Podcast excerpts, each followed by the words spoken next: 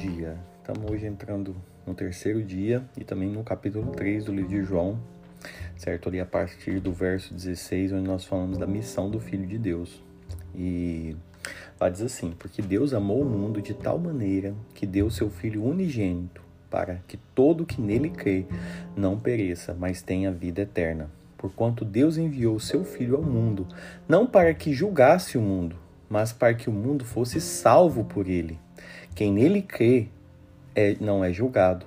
E o que não crê já está julgado, porquanto não crê no nome do Filho de Deus. Nossa, que poderoso isso aqui, né? É, isso me chama muita atenção, porque quando eu olho para mim, eu vejo um monte de falhas, um monte de defeitos, e eu tenho certeza de uma coisa, né? Que que na verdade eu tenho porque está escrito na palavra de Deus, né? Que não é não pecar, não é não roubar, não é não matar, não é não furtar, não mentir, que vai levar alguém para o céu, que vai levar se faz com que alguém se torne filho de Deus. Não é não ter erros, não ter pecados que faz alguém se, se tornar filho de Deus e não ser julgado mas como nós ouvimos aqui, acabamos de ler, né? É porque Deus amou o mundo de tal maneira para que todo aquele que nele crê, entendeu? Seja filho de Deus.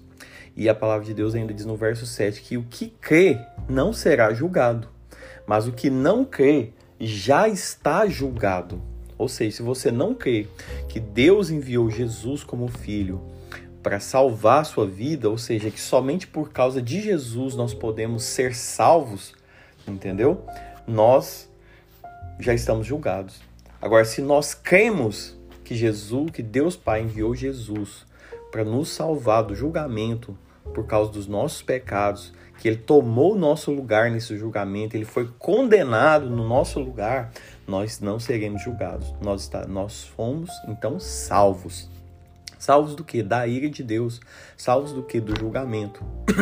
isso é muito importante porque isso é a única coisa que permite com que você se aproxime de Deus. Ter confiança no amor de Deus. Confiança de que é pela fé que Deus te aproximou dele. A fé na obra de Jesus ali na cruz do Calvário. Entendeu? Isso é uma base poderosa para você orar, para você pedir a Deus, para você se achegar a Deus. Porque se você for olhar nas suas obras, no seu merecimento, pode ser que tem dia que você fala: "Não, não estou merecendo, não, não tem nem como eu orar com falar com Deus". Mas quando você olha para a obra de Jesus, fala: "Não, eu posso entrar confiado, falar com meu Pai, porque é por causa de Jesus, é pela fé na obra de Cristo Jesus". Então, o que, que eu queria desafiar? A fazer esse exercício nesse final de semana e a pensar, olha, eu mereço, eu vivo uma vida de merecimento, ou seja, eu vivo tentando agradar a Deus. Tem algum problema em fazer isso na base? Não, não tem. Mas tem muito problema quando você se aproxima a Deus com base nas suas obras. Quando você fala, ó oh, Deus, eu, eu não estou errando mais, o Senhor está vendo, diminuí meus erros bastante agora, né? Então eu queria que o Senhor ouviu, eu acho que o Senhor vai ouvir a minha oração. Isso é errado, é isso que está dizendo aqui. Porque aquele que crê em si mesmo, ele vai ser condenado, ele já está condenado, ele vai ser julgado. Mas aquele que crê no que Jesus fez, na obra de Jesus, ele já está julgado, ele não será julgado, porque Jesus tomou o seu lugar.